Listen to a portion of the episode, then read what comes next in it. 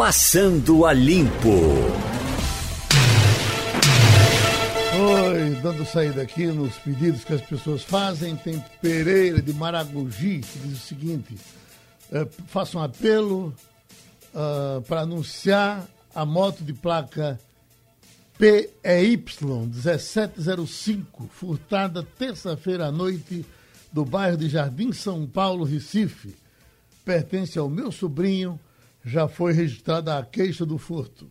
Então, o pedido, atenção, minha gente, é para encontrar a moto de placa PEY 1705. Tem aqui Lapenda de São Lourenço, a população de São Lourenço sofre com a falta d'água nas torneiras há 15 dias. Danou-se. E faz a reclamação a Compesa. Uh, tem Ronaldo, que está no Recife, diz: tem uma multidão na Receita Federal do Recife, aí no Recife Antigo. A questão é que muita gente alega que na internet não consegue imprimir o documento dizendo que está regular, porque o sistema da Receita não atualiza, pede o CPF atualizado. Há pouco estava aqui Tony conversando que uh, são pessoas que não declaram imposto de renda e não atualizam o CPF. Quando chega nesse momento que pediram o CPF como documento principal para poder fazer a legalização com, uh, com o governo, para poder tirar o dinheiro dos 600 reais, e aí, quando vai fazer pelo aplicativo, pela internet, o, o, eh, não tem o CPF atualizado, consequentemente não faz o pedido. Então deve ser a razão, certamente é a razão, entendeu, Wagner? E todo mundo correndo para a Receita Federal para atualizar o CPF. Essa atualização, Geraldo, pode ser feita também pela internet. Pode. Aliás, muitas coisas, muitos serviços que são oferecidos a muitos brasileiros ou que muitos brasileiros procuram hoje em bancos, casas lotéricas, praticamente tudo pode ser resolvido pela internet. Acontece que as pessoas não têm acesso à internet e mesmo que tenha, às vezes não sabem utilizar os serviços. É, nós hoje, estamos, nós estamos falando de pessoas bem simples, né? Que, Exatamente. Que... Exato. Exatamente. Então, não tem acesso ou não tem habilidade com o sistema, não sabe utilizar, não tem informação, Geraldo. Veja que hoje cerca de 6 milhões de pessoas começam a receber o auxílio emergencial de 600 reais anunciado pelo governo. Imagina a quantidade de gente que vai correr hoje para bancos, casas lotéricas, até mesmo sem saber se tem direito de receber, sem saber como receber. É, enfim, ontem nós conversamos, inclusive, no Balanço de Notícias, com a presidente do Sindicato das Lotéricas, das Casas Lotéricas de Pernambuco, Thelma Cristina, e ela fazia esse alerta para a quantidade de pessoas que devem se dirigir hoje às casas lotéricas tentando receber esse auxílio emergencial, até mesmo, como já disse, sem saber se tem o direito, sem ter feito inscrição. Veja, Geraldo, que ela, ela disse ontem que na casa lotérica dela chegou uma pessoa, um senhor, é, pedindo o aplicativo. Disse: Olha, eu vim aqui buscar o aplicativo para receber. Veja só que coisa. Então a gente lida com a desinformação, com a falta de acesso à internet, com uma série de coisas que prejudicam ainda mais essa situação de pandemia que nós vivemos aqui no Brasil, principalmente porque essas pessoas precisam receber esse dinheiro, mas não têm acesso à informação é uma coisa de fato muito preocupante e faz com que essas pessoas fiquem se amultuando, se arriscando nessas filas de bancos e casas lotéricas. Ivanildo Sampaio, como bom sertanejo, que solução você dá para esse problema? Olha, veja bem, é, é o que Wagner acaba de falar. Ah, você vê na televisão recomendando que use o aplicativo, que faça pelo celular. Muita gente não sabe nem é que, o que é que significa a palavra aplicativo. Então não, não, não tem como você evitar as filas é, em casas lotéricas, principalmente em casas lotéricas, porque é quem agrega o, o, o beneficiário do Bolsa Família, é, mais agrega, né? Porque a, a Caixa Econômica também você pode receber. Então, é uma coisa complicada. É, é, você entra no aplicativo, faz isso, faz aquilo, depois disso continua, e o sujeito sabe lá o que é aplicativo, ele não tem um celular, sequer um celular pago, daquele mais simples. É, e está aí o problema. Você milhões de pessoas que vão passar por esse problema. Ô, Ivanildo, eu, me vê uma ideia aqui e vê se a bancada concorda. Toda cidade tem uma Câmara de Vereadores. Não é isso? Todo município tem. Tem. Nesse momento, deve estar o pessoal, inclusive, de recesso, sem fazer quase nada. Então, todo, seja qual for o vereador, tem assessor, tem um computadorzinho lá no, no gabinete dele. Então, que tal a gente fazer esse apelo aos vereadores de todos os, os municípios para que deem um plantão para receber as pessoas que precisam disso? Elas vão lá, o, o assessor do vereador certamente sabe trabalhar com isso, o vereador pode ajudar e prestar esse serviço à população de pouca informação e de pouco acesso aos computadores. Tô é certo? uma boa ideia, Geraldo. Estou certo ou estou errado? Está tá muito certo, é uma boa ideia. É, principalmente quando você chega nos no, municípios mais afastados da capital. Sim. É, você chega lá na divisa com Piauí, na divisa com São José do Egito, Tabira, Brejim, Santa Terezinha, Itapetim, são municípios pequenos e onde os vereadores realmente não fazem nada. Poderiam até se prestar para isso nesse momento de tanta necessidade. Boa ideia, Geraldo, viu? Inclusive, você foi até generoso, até, até soft, digamos assim, você dizendo que todo vereador tem um assessor. Nada. Vereador tem no mínimo 10 assessores. Pronto, então assim. poderia, inclusive, utilizar a própria dependência da Câmara, Exatamente. já que também é um espaço só utilizado uma vez por semana e olhe lá. Então usaria, faria, botariam as mesinhas com os computadores e atendia a população. Cada um assessor do vereador ali, de cada vereador, veja, tem município tem nove, dez vereadores. Você poderia colocar 50 pessoas à disposição da população para atender essas pessoas carentes e fazer esse cadastro. Vamos ver. Uh, eu estou lendo aqui, hoje nós temos Adriana Vitor, Ivanildo Sampaio, Wagner Gomes. Eu estou lendo aqui essa manchete, Adriana. Em embate com Bolsonaro, Mandetta dispara em popularidade digital e supera Lula e Huck. Como é que está uh, uh, essa pesquisa? Que levantamento é esse? Como é que ele é? Quem está na frente? É, eu vi isso, a Folha de São Paulo está trazendo hoje. Deixa eu só colaborar e contribuir um pouco com a discussão anterior para dizer algumas coisas, Geraldo, e a gente entrar nessa.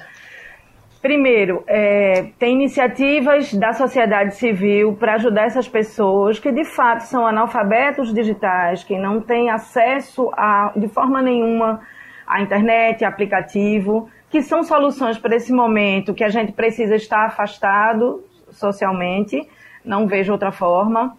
É, eu li sobre uma iniciativa em Belo Horizonte e ontem tomei conhecimento de uma iniciativa em Setúbal, a nossa República Independente, onde eu passei boa parte da minha, a minha adolescência inteira e vida adulta, e de pessoas que estão se reunindo, aposentados do Banco do Brasil, junto com uma liderança do coletivo Setúbal, que chama-se Daniel Shoa, eles estão se reunindo para atender as pessoas das comunidades carentes, das favelas de Setúbal, e poder cadastrá-los isso é muito bacana. Uhum. Eu acho que a gente, é, quem está com tempo ocioso, não é grupo de risco e está aproveitando essa Semana Santa e é, é, é, querendo praticar uma atitude cristã, eu acho fica a orientação, mas eu acho que precisa e deve vir uma decisão do Poder Executivo, de Estado, para atender essas pessoas, porque realmente é desesperador. Né? Tem gente que não sabe como se mexer e como o que fazer. Bom, é, Isso é muito importante. Em geral, essas câmaras de vereadores em todo canto são endereços muito conhecidos que as pessoas sabem localizar. Eu fico pensando aqui no Recife, por exemplo, a Câmara de Vereadores aqui no centro. É, muita, muita gente aí é, camelou, corre para a Câmara de Vereador, é só o presidente dizer, olha, abrimos, aceitamos a ideia, tem gente aqui para facilitar. E todo mundo, quem puder ajudar, ajuda. E tem uma coisa também muito importante que a gente precisa divulgar, aproveitando esse alto-falante, essa rádio jornal com milhares de ouvintes nesse momento, que não é só na Receita. Você pode procurar uma agência dos Correios, da Caixa Econômica Federal ou do Banco do Brasil, pagar a taxa de R$ reais e regularizar o seu CPF. Agora, e também pode ser através do formulário eletrônico. Eu sei que as pessoas estão tendo dificuldades, mas enfim, é um, é um momento difícil e a gente vai ter que ter sabedoria para sair dele também. Exato. Agora? É, sobre o que você falou, que é, Mandetta disparou na, nas mídias sociais, nas plataformas sociais. É, ele tá, o governador João Dória presidente Lula e Luciano Huck, também a análise é da consultoria Quest, e analisou o movimento das redes sociais de 26 de fevereiro a 4 de abril. E eu acho que a tendência é que isso aumente. É, ele, desde o início do monitoramento, ele aumentou em 189%, foi o maior crescimento. Lula teve queda de 30%, Luciano Huck de 46%, e Bolsonaro se manteve estável, mas ainda está no topo. Então, eu acho que Mandetta tem tratado com muita seriedade, muita transparência desde o princípio é, toda essa pandemia e isso é o resultado. Ô Geraldo, Oi. Essa, essa análise da consultoria Quest, que elaborou um índice comparativo ah, com notas, com variações de 0 a 100, a partir de variáveis como número de seguidores, volume de comentários, reações positivas e engajamento nas redes sociais. Então, por esse levantamento, como já disse é, Adriana, Mandetta teve um índice majorado em 189%. Para você ter uma ideia, o índice do presidente Jair Bolsonaro, eh, no dia 11 de março, era de 80,4%. Ele sofreu uma queda entre 24 e 25 de março, teve uma leve recuperação e hoje está em 78,1, ou seja, perdeu. Enquanto o Mandetta, ele tinha um índice de 20,8 e esse índice hoje é de 51,4. É, Luciano Huck sofreu uma, uma queda de 46,7 para 31,9. Lula caiu também de 32,4 para 23,7 e o governador de São Paulo, João Dória, é, aumentou um pouco, foi de 10,2 para 13,4. Então esse índice aí ele ele analisa é, itens como fama, é, engajamento, mobilização, valência, que são reações positivas ou reações negativas, presença, ou seja, redes sociais em que a, a pessoa está ativa, e buscas também, ou seja, volume de pesquisas no Google e na Wikipedia. Agora eu pergunto, Ivanildo Sampaio, o, o presidente Bolsonaro dizem que está insatisfeito, principalmente com o PFL, ou o DEM, de um modo geral, por conta de Rodrigo Maia e do presidente do Senado, Alcolumbre, e está se afastando, então, uh, não quer mais negócio, está, está partindo para o centrão e está deixando esse pessoal de lado. Veja só. Eu lhe pergunto, está nascendo aí um candidato a presidente da República pelo, pelo DEM? Candidato potencial do DEM seria Rodrigo Maia. Mas acontece que o Centrão, o Centrão é muito inconfiável. Você não pode contar, até porque são vários partidos reunidos em, em torno de uma, uma, uma, ficção chamada Centrão, não é? Uhum. Eu acho que o Rodrigo Maia cresceu, cresceu é, na, na, opinião popular do Brasil inteiro, mas eu, não, eu pode ser um candidato, não acha que ele tenha voo para chegar lá. Né? Ele certamente é, deve, deve é, sentir se sai candidato ou não, e se ele sentir que não sai candidato, ele não se candidatará. Porque não tem chance, ele não se candidatará.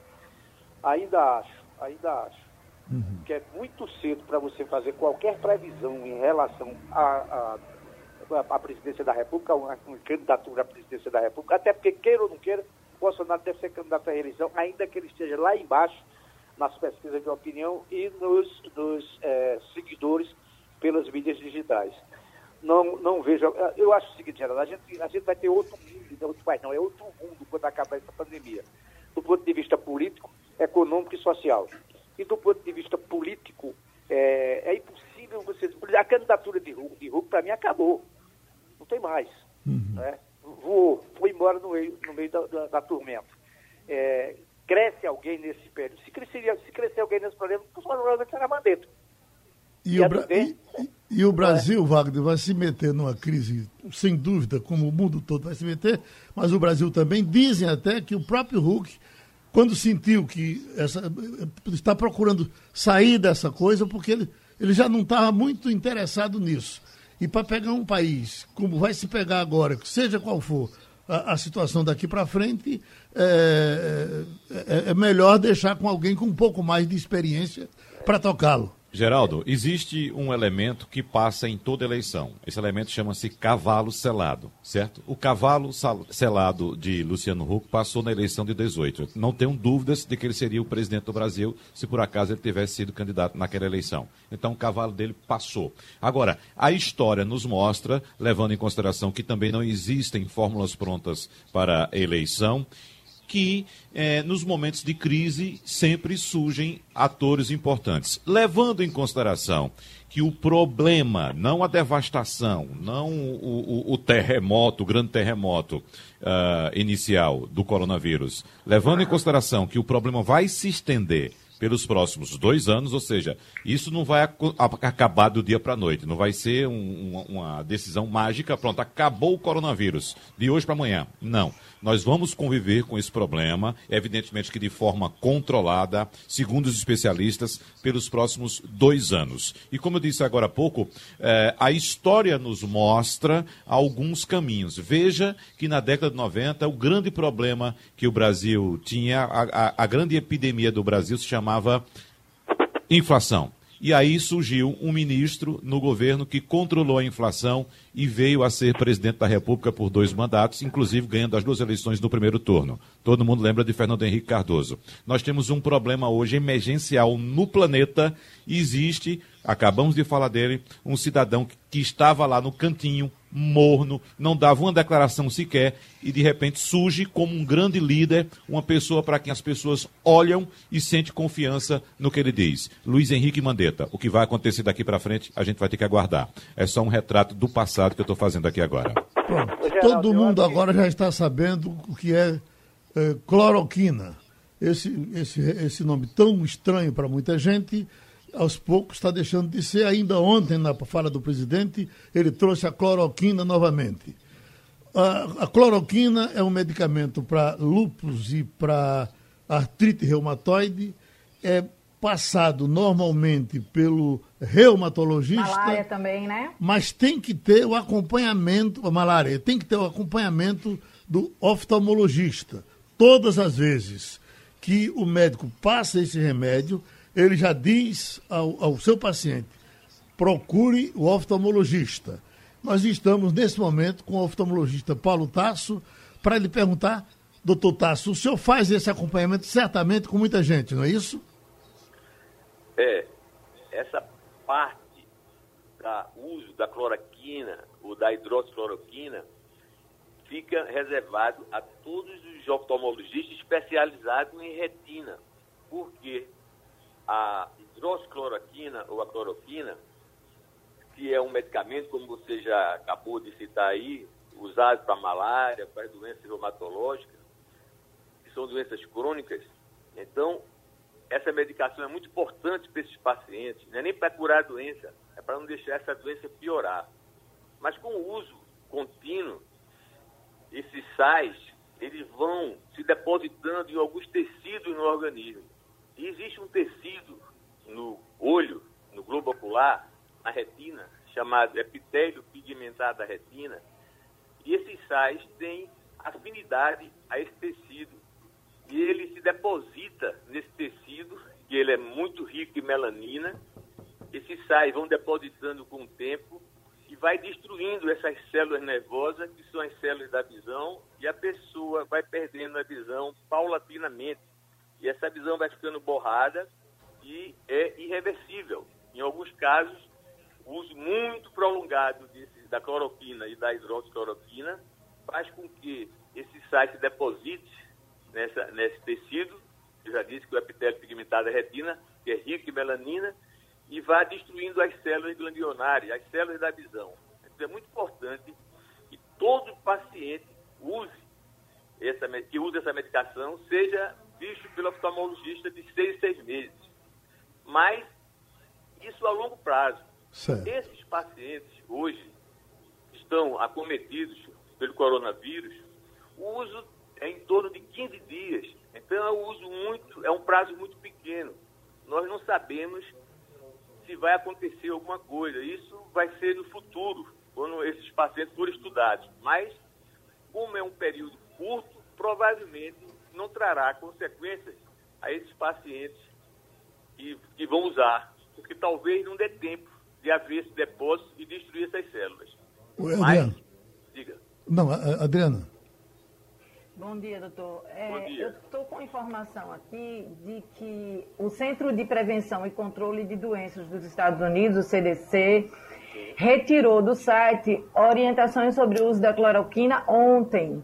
Que e hoje ele alerta que não há drogas ou outro tratamento compro, aprovado para prevenir ou tratar a Covid-19. Eu sei que o senhor é especialista em olhos, em visão, Sim. mas é médico.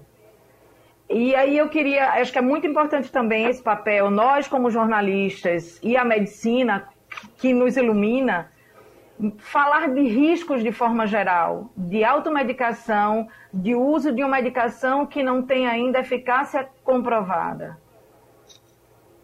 Muito bem, muito bem.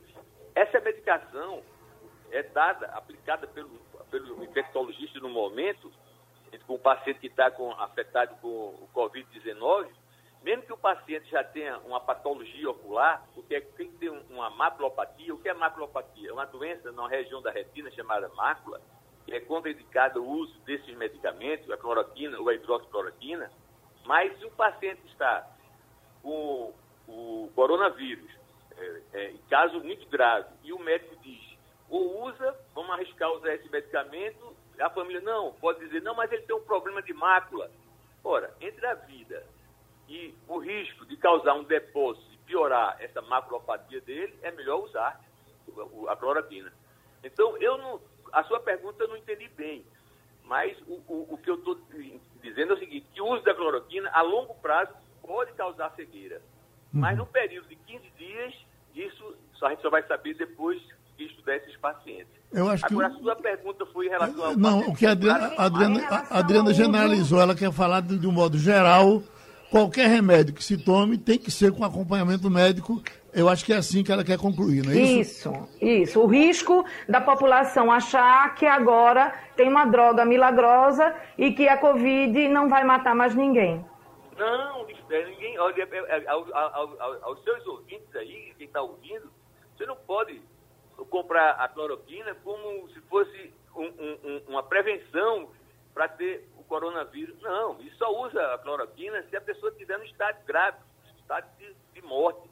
Cara, ninguém vai comprar a cloroquina ou a azitromicina é, é, é, por mais a medicação para não, não, não ter o coronavírus. Não tem nada a ver, eu concordo com você. Nada de comprar medicação sem orientação médica. Essas, medica essas medicações só são passadas, como o Geraldo disse aí, pelo reumatologista, pelos clínicos. Então, são quem tem doenças crônicas. Ninguém pode usar essa medicação para se precaver se vai ter o coronavírus. Não funciona, ao contrário, piora. Pronto, a gente agradece ao doutor Paulo de Tasso e Wagner Gomes. Geraldo, é, só uma informação aqui agora do IBGE apontando que a inflação oficial do país desacelerou para 0,07% em março e esse resultado é o menor resultado para o mês de março desde o início do Plano Real em julho de 1994.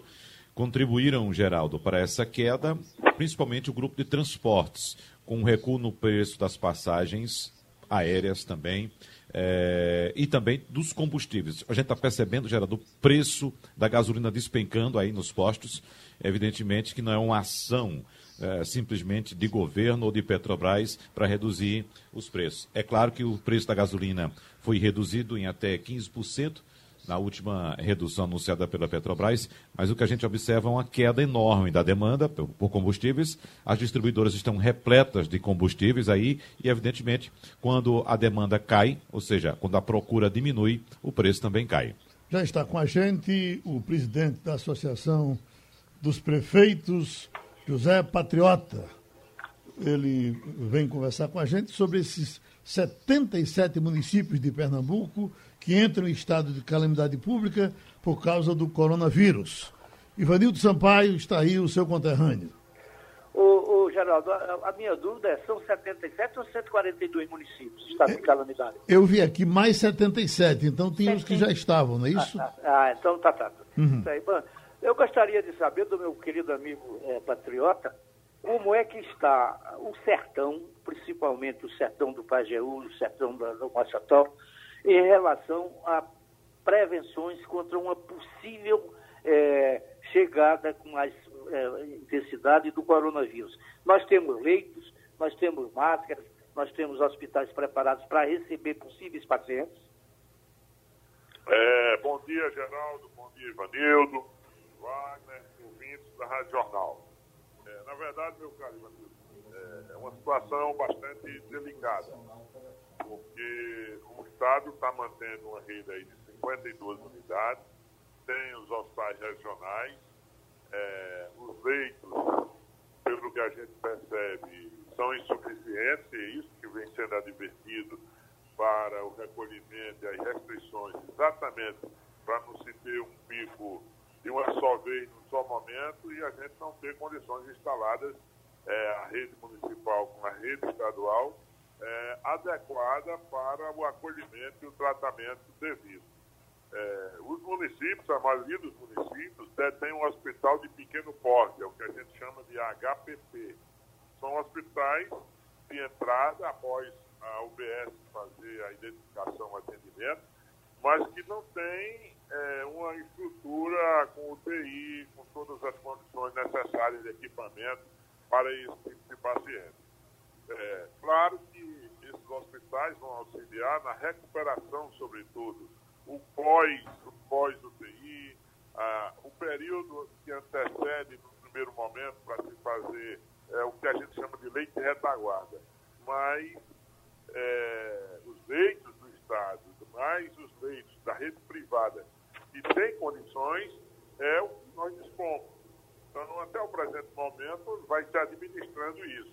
E quanto a EPIs, é sempre um desafio, porque mesmo os, profissionais da atenção básica precisam, naturalmente, utilizar os EPIs. E isso é uma dificuldade grande, porque alguns profissionais começam a sair, os médicos que já estão na faixa de risco ou são potenciais é, acima de 60 anos.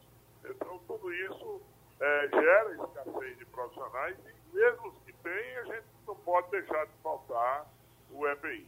É, é, os fornecedores de EPI estão cada dia mais distantes, mais difíceis, é, caros, né, com preços distorcidos quando tem, e o pior é não ter no mercado para você se abastecer o suficiente.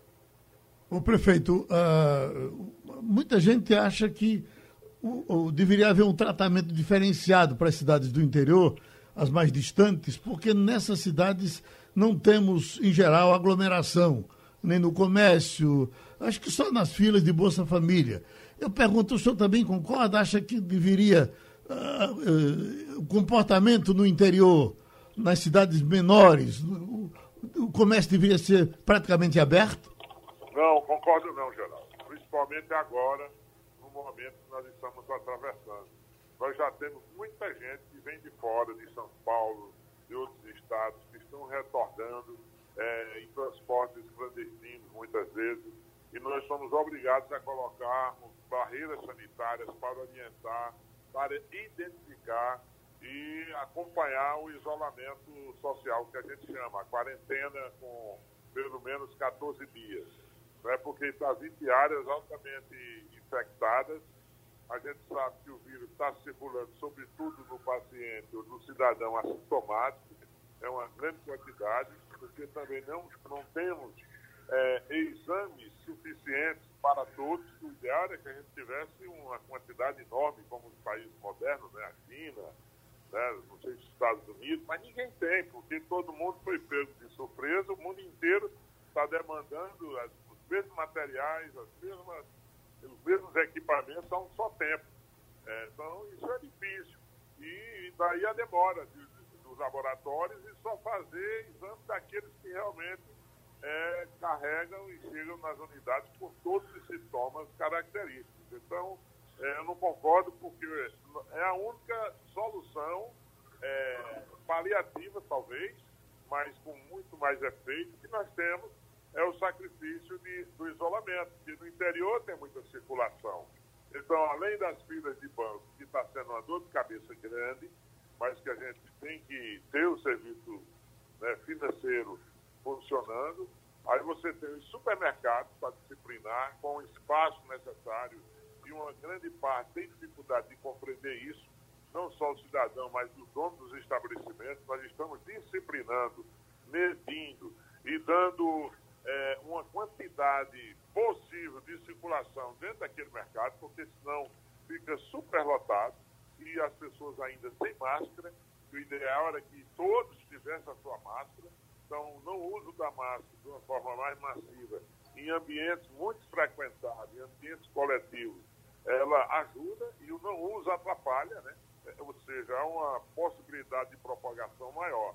Então, mesmo no interior, aqui, por exemplo, nós não tivemos nenhum caso confirmado, mas temos casos investigados e a gente sabe, né, queira Deus que não, mas que há uma probabilidade grande de infestação e etc. E nós podemos, por isso que temos que agir preventivamente. Dói, é um sofrimento grande, é um prejuízo econômico enorme, mas é, é, sai mais barato a gente socorrer e preservar a vida. As coisas materiais, depois a gente vivo, a gente, a gente pode recuperar. Deixa eu agradecer ao prefeito Patriota, porque nós estamos com uma certa dificuldade de comunicação com ele, a participação aqui no Passando a Limpo. Obrigado pela sua contribuição. Um abraço, Geraldo.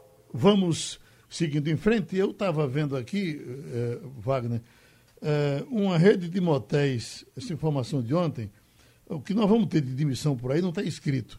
E uma rede de motéis ontem, uma rede só, demitiu 144 funcionários porque a frequência está muito pequena, uh, tem que esperar mais um, dois ou três meses, sei lá, quatro meses.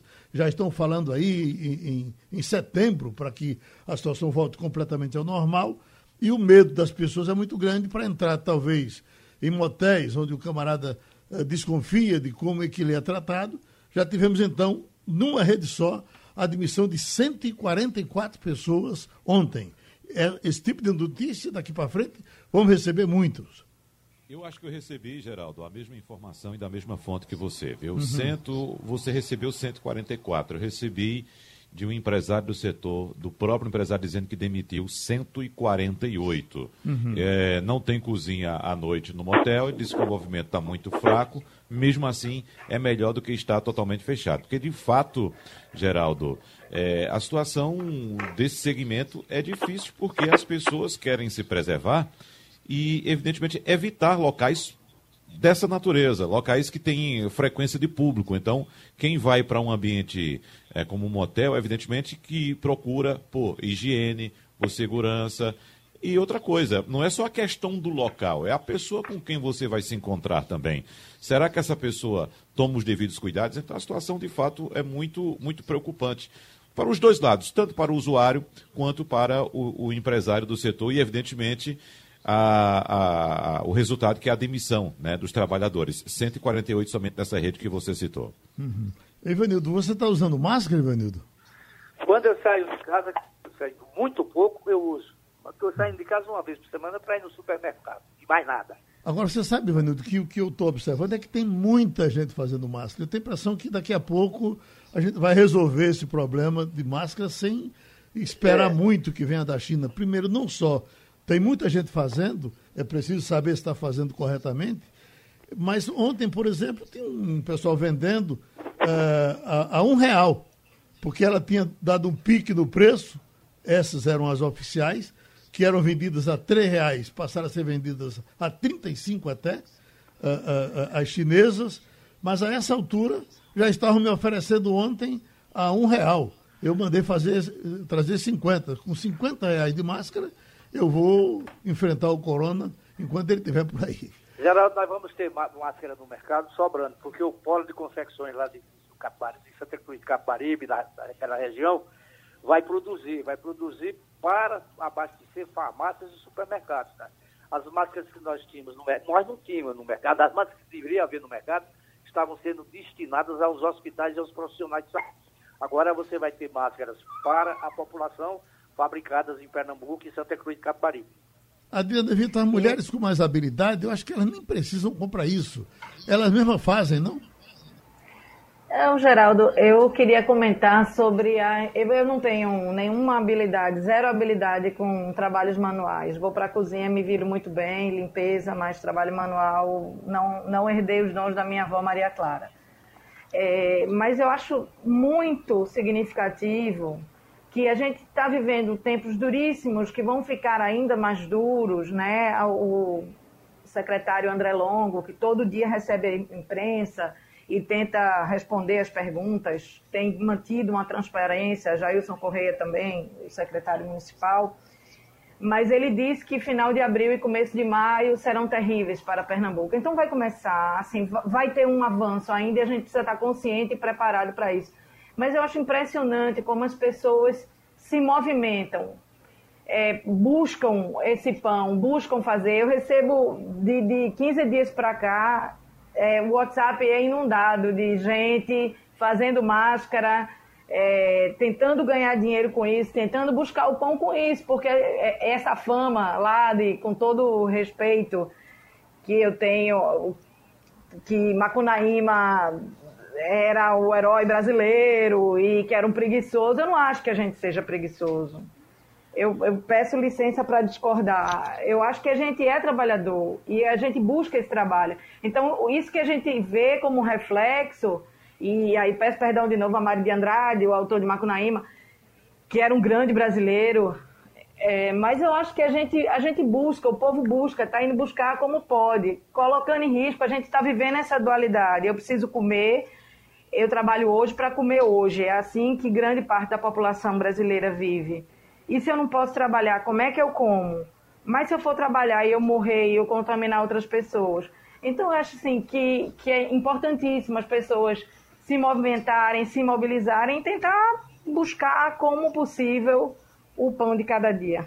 Uh, Wagner, você viu o sucesso, nós torcemos todos pelos nossos amigos, torcemos pelos artistas de um modo geral, pelas pessoas que se esforçam para fazer as coisas. E eh, vimos aqui o sucesso que fez ontem uma live de Zelezinho, o nosso Nairon Barreto. Sim. Ele teve 45 mil espectadores durante o tempo em que esteve fazendo as graças dele. E, e isso é muito bom, concorda? Concordo demais, Geraldo. Eu, inclusive, recebi no meu WhatsApp uma mensagem direta dele, ele informando que ia fazer essa live. Só que eu, eu não consegui acompanhar, a gente fica nessa loucura de buscar informação o tempo todo.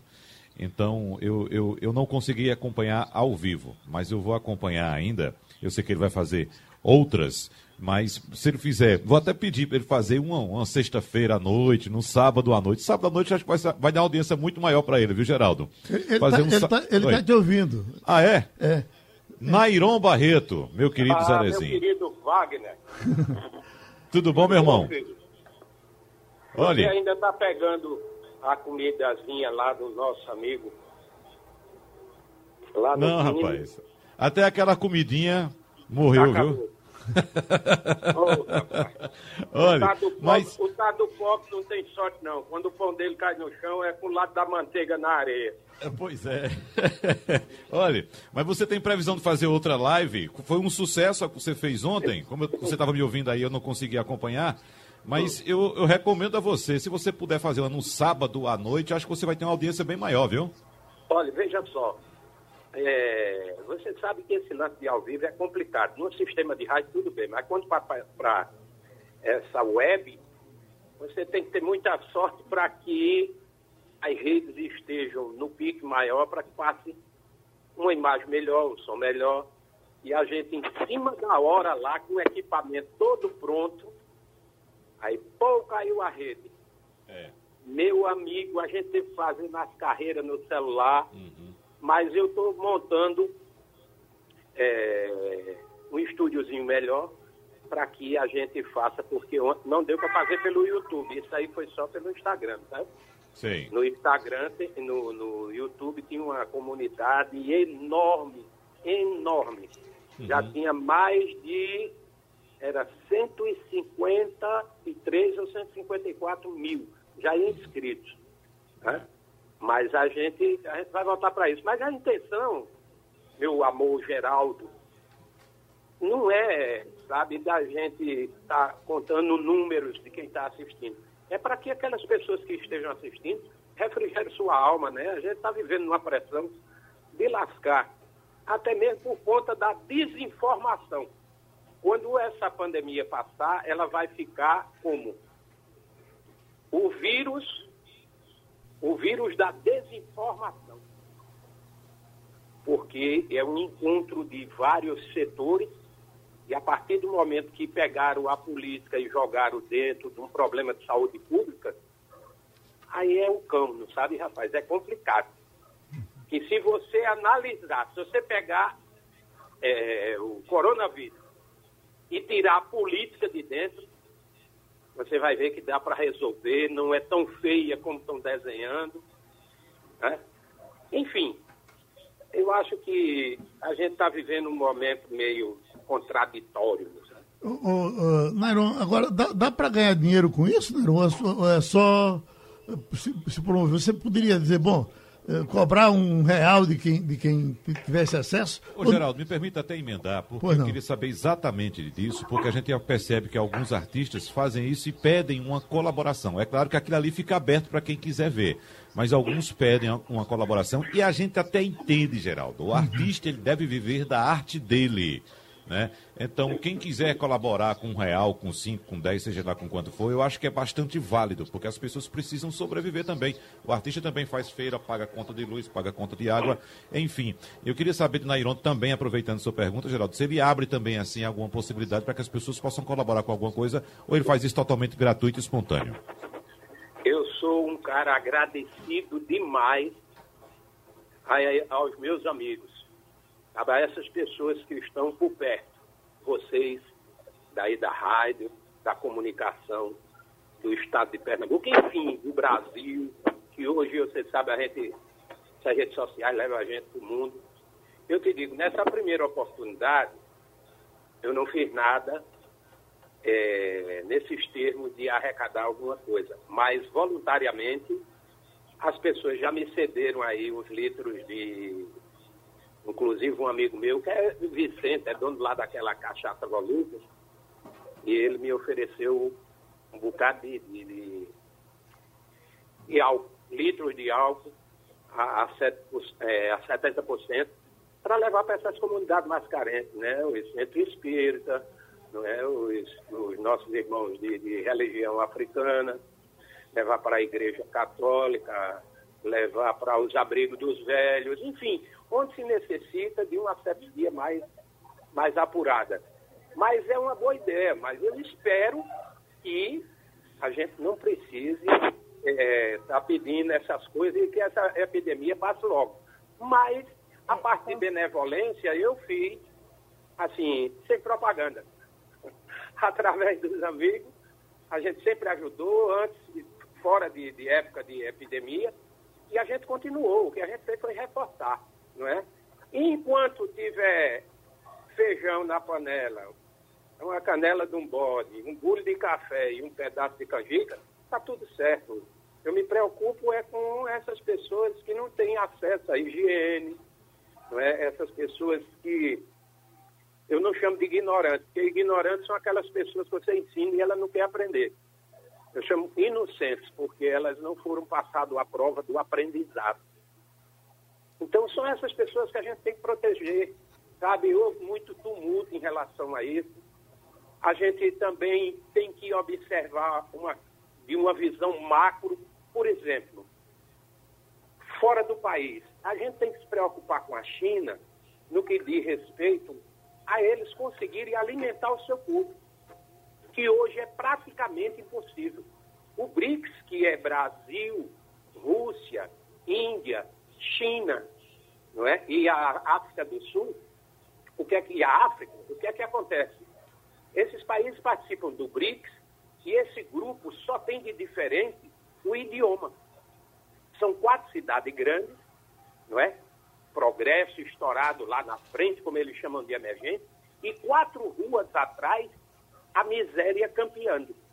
Então a gente tem que equalizar mais o mundo no que diz respeito a essa divisão. O povo da China vive morrendo de fome.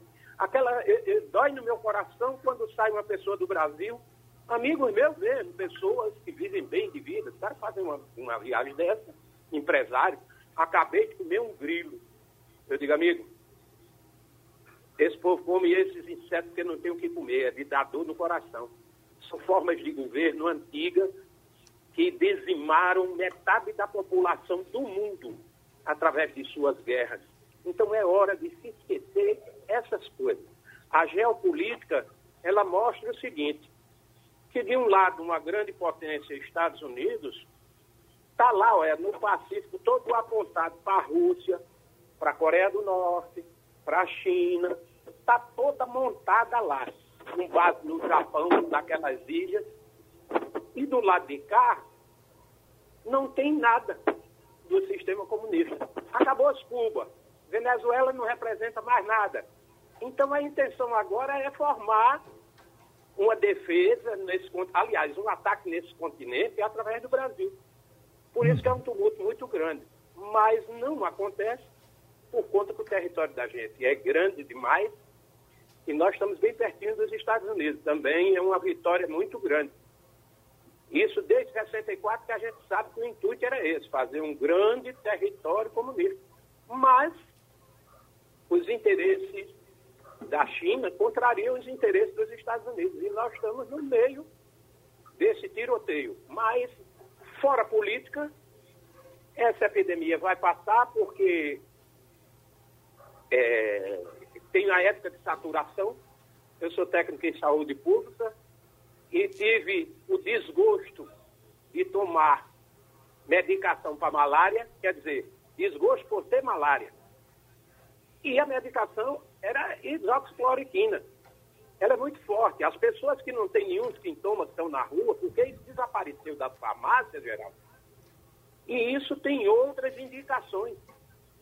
Pessoas que sofrem de doença autoimune, como lúpus, febre reumática, eles tomam essas medicações desapareceu das farmácias, as pessoas estão tomando sem prescrição médica, sem orientação, e o que é que está acontecendo?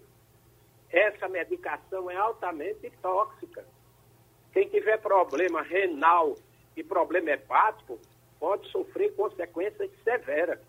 O, Nairão, eu queria ouvir a Adriana, eh, Adriana, e queria ver se localizava em cima da questão do uso profissional da live. Porque. É, é, Isso, Geraldo, essa informação que eu tenho aqui. Eu acho que deve ser uma, é uma saída.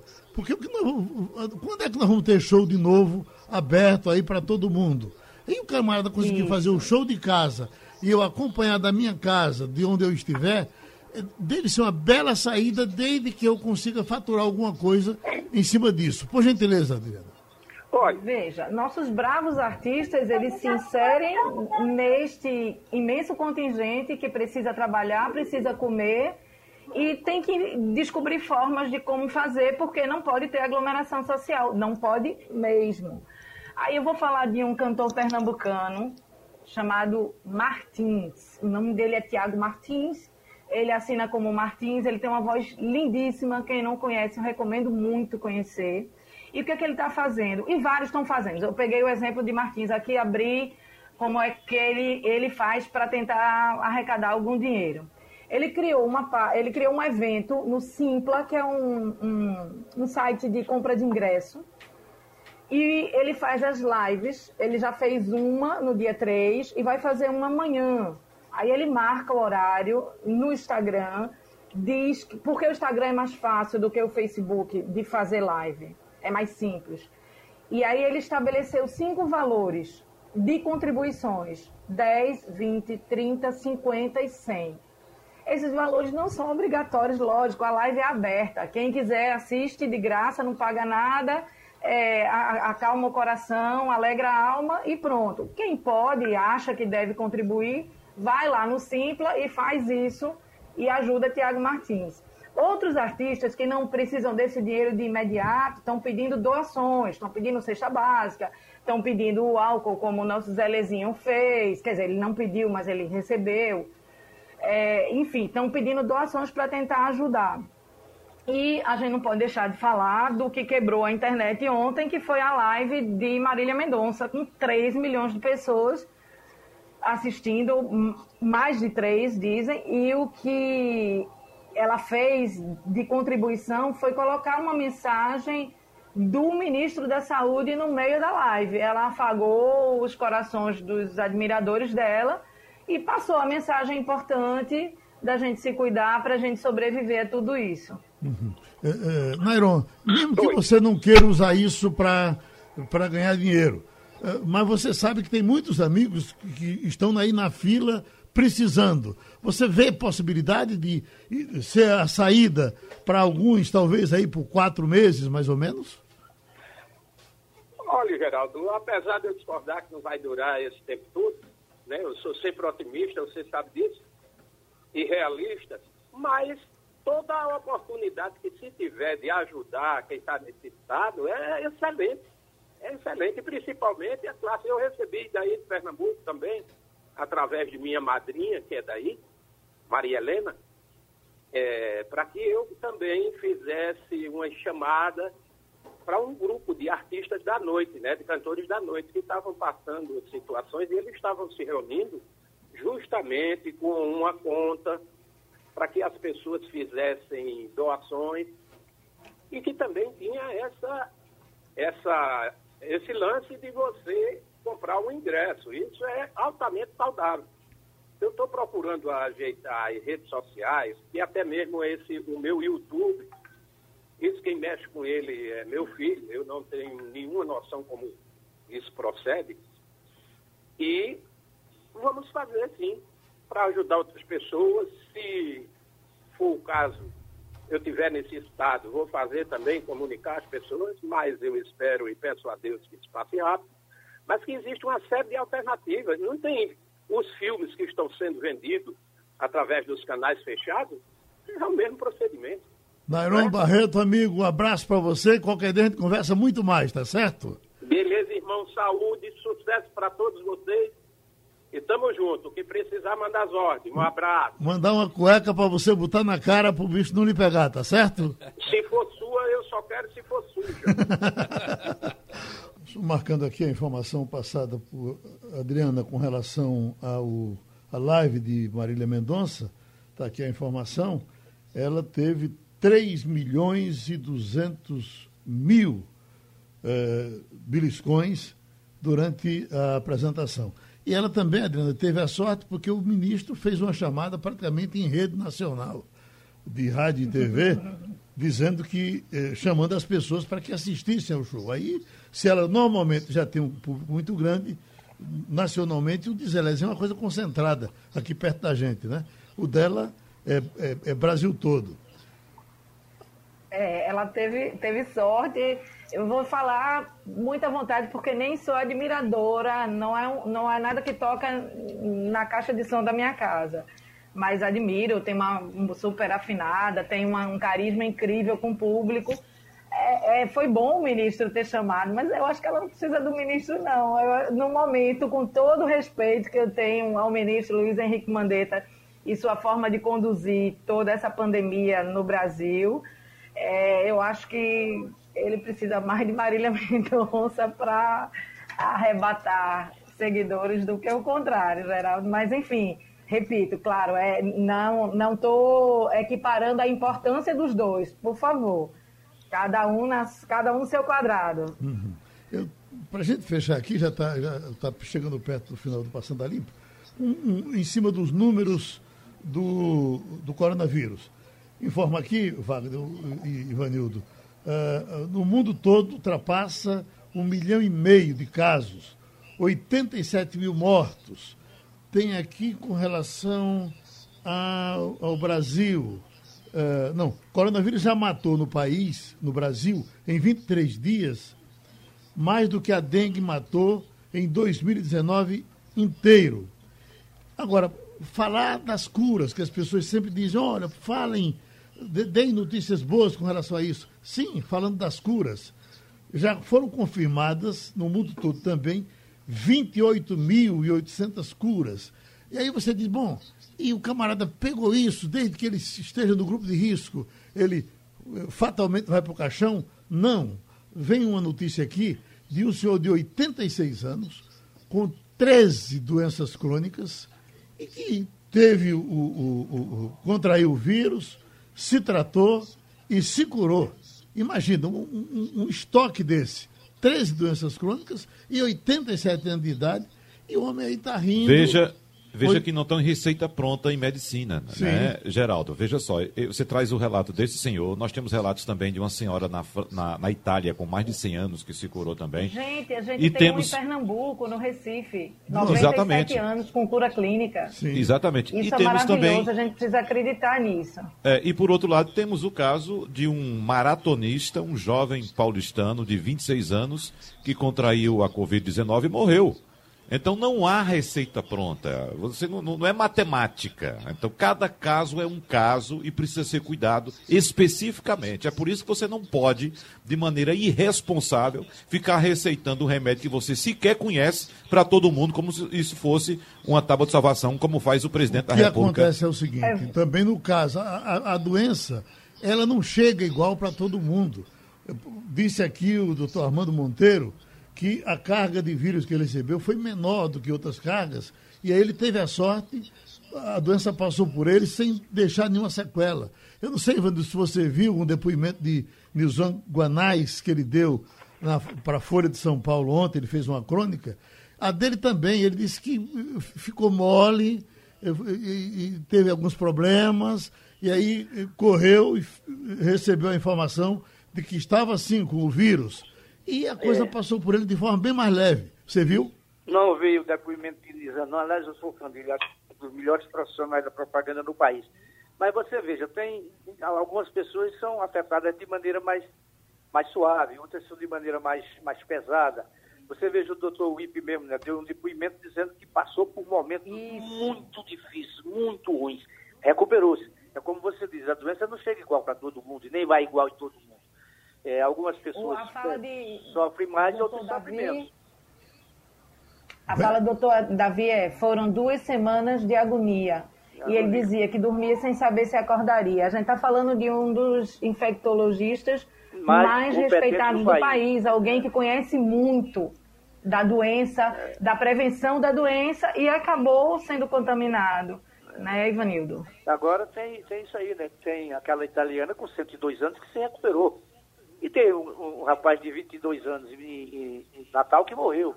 Quer dizer, é, é, como é que estava o organismo dele, como é que ele recebeu isso, a carga viral, como é que chegou, tudo isso aí pesa. O fato é o seguinte... Sobre pandemia, Pernambuco. A, pandemia, a, a pandemia tem... existe e a gente tem que tomar cuidado e torcer para que ela vá aos poucos indo embora, porque não vai de uma vez.